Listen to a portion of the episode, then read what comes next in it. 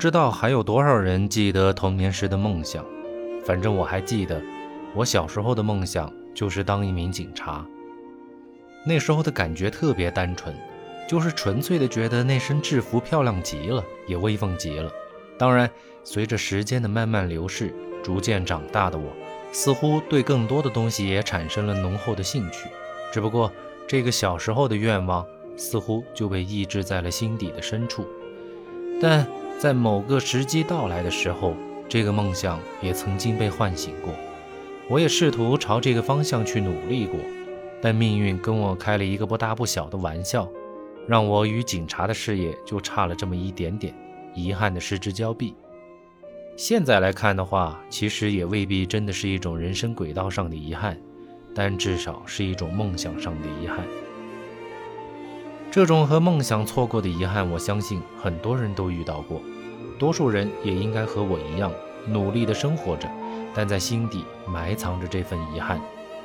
这种遗憾并不会给我们的生活带来困惑和障碍，它不会干扰我们在忙碌的闲暇之余呼朋唤友、开心畅怀，也不会在经历磨难和变故之时增添我们更多的悲伤，只会在独处之时，偶尔从内心那个似乎已经被遗忘的角落蹦跶出来，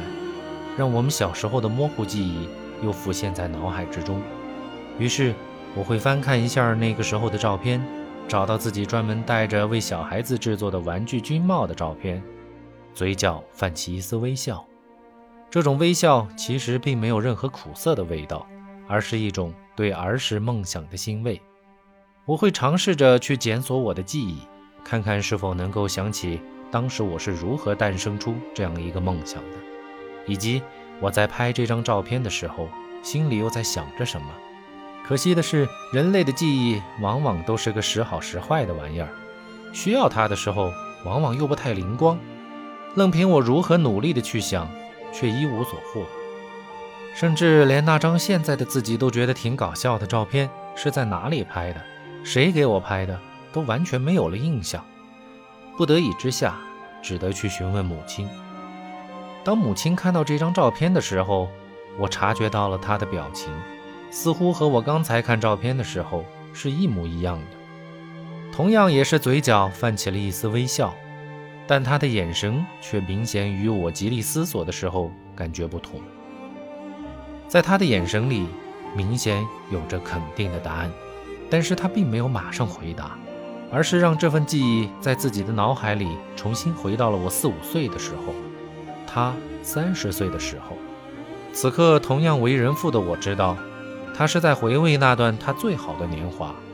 无论是家庭还是事业，都正处于上升期的最美好的时候。我静静地等待着母亲的答案，因为人的记忆虽然时不时会失灵，但是对还记得的事情，却可以在脑袋里根据需要时而缓慢，时而飞速的阅览。这样强大的功能，又让我们有时候无比疑惑：为何有的东西总是记得很清楚？有的却又忘记得彻彻底底，直到我曾读过一篇关于心理学的文章，上面说过，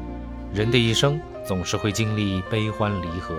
而这其中又大多以悲离居多，欢合较少。所以，人的记忆除了需要记住那些生活所需的知识之外，就更愿意去记录那些愉快的瞬间。但悲苦的事情也不是那么容易遗忘的，所以在我们的大脑里。就会形成一种自我篡改记忆的机制，甚至通过心理暗示的方式以及梦境的方式，再假以时日来抚平创伤。这样的机制让人类的心理承受能力得到了极大的加强，否则人类就会在总是悲多喜少这种比例极度不协调的现实当中崩溃。其实说等也没用多久，母亲就开口了。母亲跟我说，那是我五岁时候的照片。在昆明的春漫公园里拍的，拍照片的就是我的母亲，专门借了姑父的相机去拍照。我五岁的时候是上个世纪八十年代中期，那时候我们家并不富裕，承担不起购买一台照相机这样的奢侈品。姑父家则不同，可算是走在改革开放前沿的人。昆明地处边疆省份，改革开放的春风吹到这里总是要花些时间的。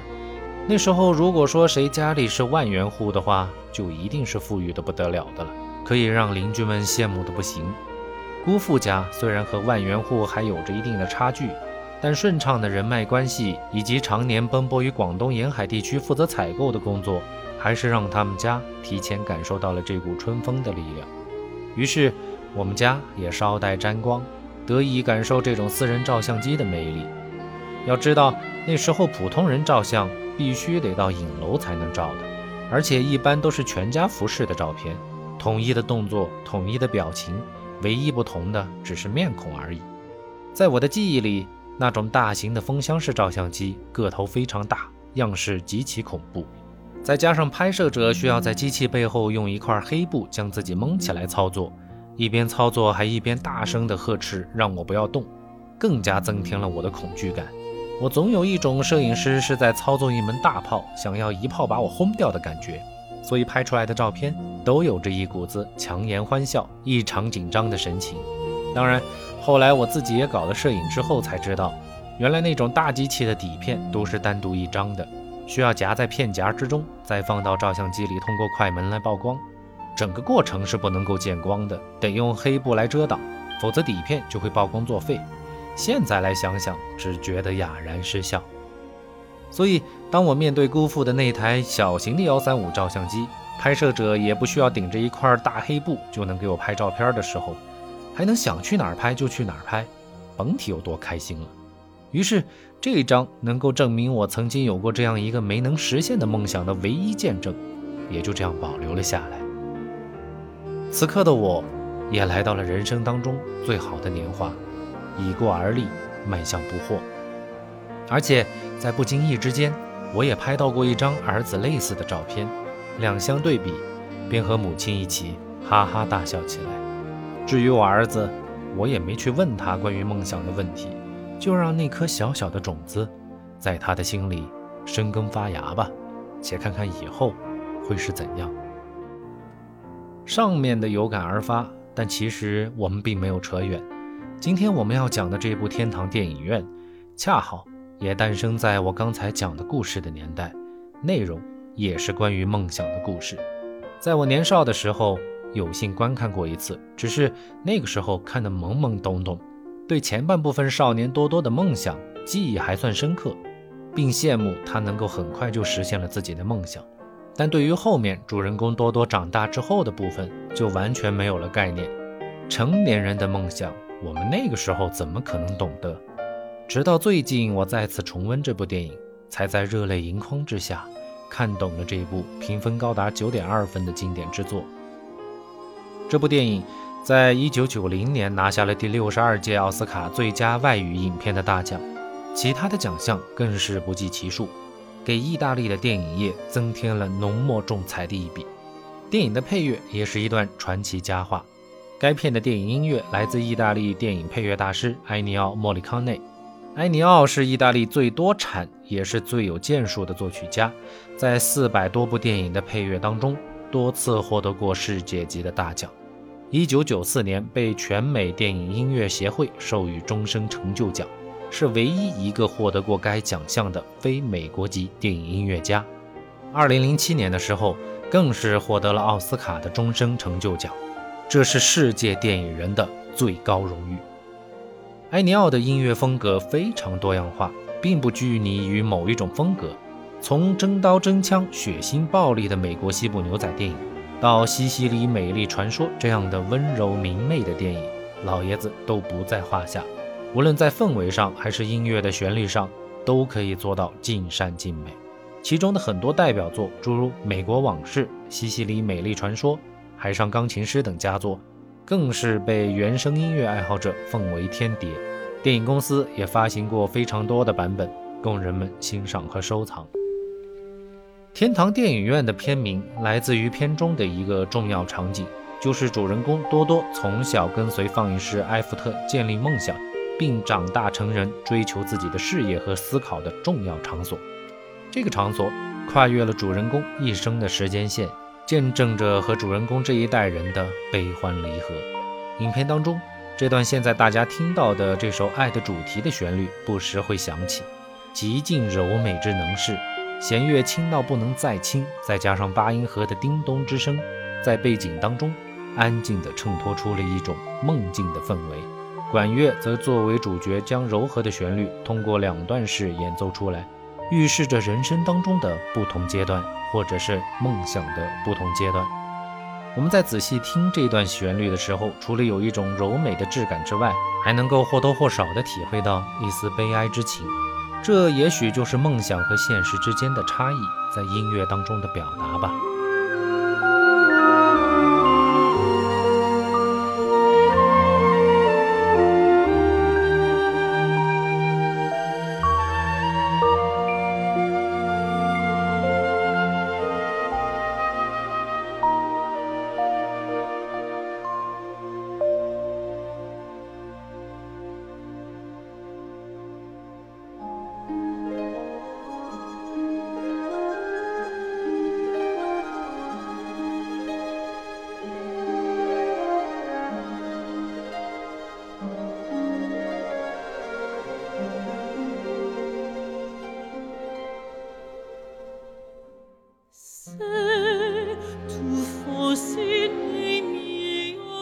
听完了电影当中的原版配乐，我们再来欣赏一下被各种改编的版本。现在大家听到的这一首是由英国歌手凯瑟琳·詹金斯和艾伯特·乌尔索合唱的版本。整首曲子的编制完全按照古典音乐的风格来制作，包括两位歌手的演绎，也都是严格按照古典歌剧的风格，用美声的唱法来实现的。这样一来，整首歌就显得非常的华丽、委婉动听。在合唱的部分，还通过两个声部相互交织的技巧，实现了歌剧当中咏叹调的效果。但比较遗憾的是，缺少了原版当中那一丝悲哀之情。我个人觉得，可以算是一种遗憾。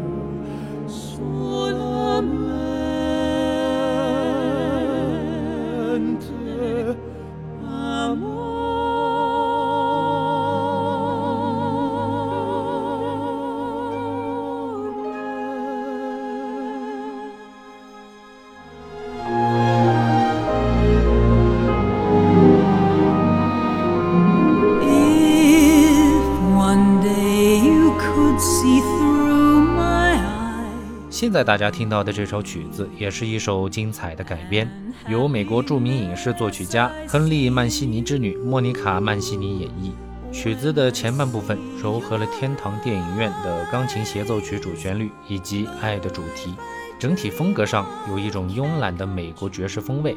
这种风格在美国上世纪二十到七十年代特别常见。刚好莫妮卡·曼西尼生于上个世纪五十年代。经历过美国二战之后最黄金的岁月，在二零零二年莫妮卡五十岁生日的时候，出品了这张天堂电影院的同名专辑。该曲目就是专辑的主打歌。经历了刚好五十年的洗礼，莫妮卡的歌声当中充满了成熟女人的韵味，把这首曲子唱得非常美好。同样也缺失了悲情，不过这也不必纠结，每个人都有自己的风格和对作品的诠释。我们把三个作品放在一起来赏析，就是希望大家能够找到适合自己的风格，而并不是要大家一定按照我的理解来欣赏作品。正如我标题当中所说的，人生之中充满了遗憾，但遗憾何尝不是一种生命之美？通过这部电影以及我开始的时候所讲述的我自己的故事，可以想见，其实一个人在孩童时期的梦想。是会在他的一生当中或多或少有着一定的影响的。虽然这种梦想不见得会直接影响到今后的兴趣偏好或者是就业理念，但我个人认为会对一个人的价值观和世界观有着深远的影响。再次回到我自己，也正是通过了这一次的思考，我也终于明白了我嫉恶如仇的性格也许正是来自于这种孩童时期梦想所塑造的是非观，那种对于正义的向往和对邪恶的极度厌恶，深深根植于内心。这不正是警察这个职业所必须具备的最基本的素养吗？